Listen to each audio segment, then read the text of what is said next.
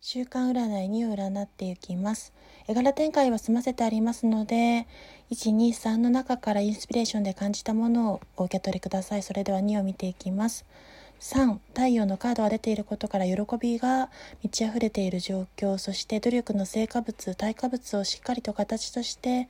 そこが日の目を見て得ていくことを示しております。そして冷静な状況把握から行動を起こすことがペンタクルの2でも示されているようにあらゆる物事に適応して対応することも叶っていきます。そしてデスカード死神が出ていることから未来には心をリセットして完全に状況を一旦終止符を打つことで新しいステージに上がったり進むことが叶っていきます。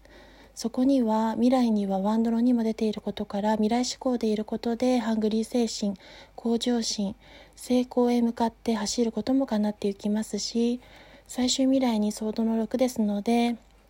こちらは苦労をして現状や状況から脱出を図った成果として成功を成し得るというところが出ております。それでは最後まで週間占いエンタメ占いジェネラルリーディング的ですがお使いいただいてありがとうございます。ご視聴ありがとうございました。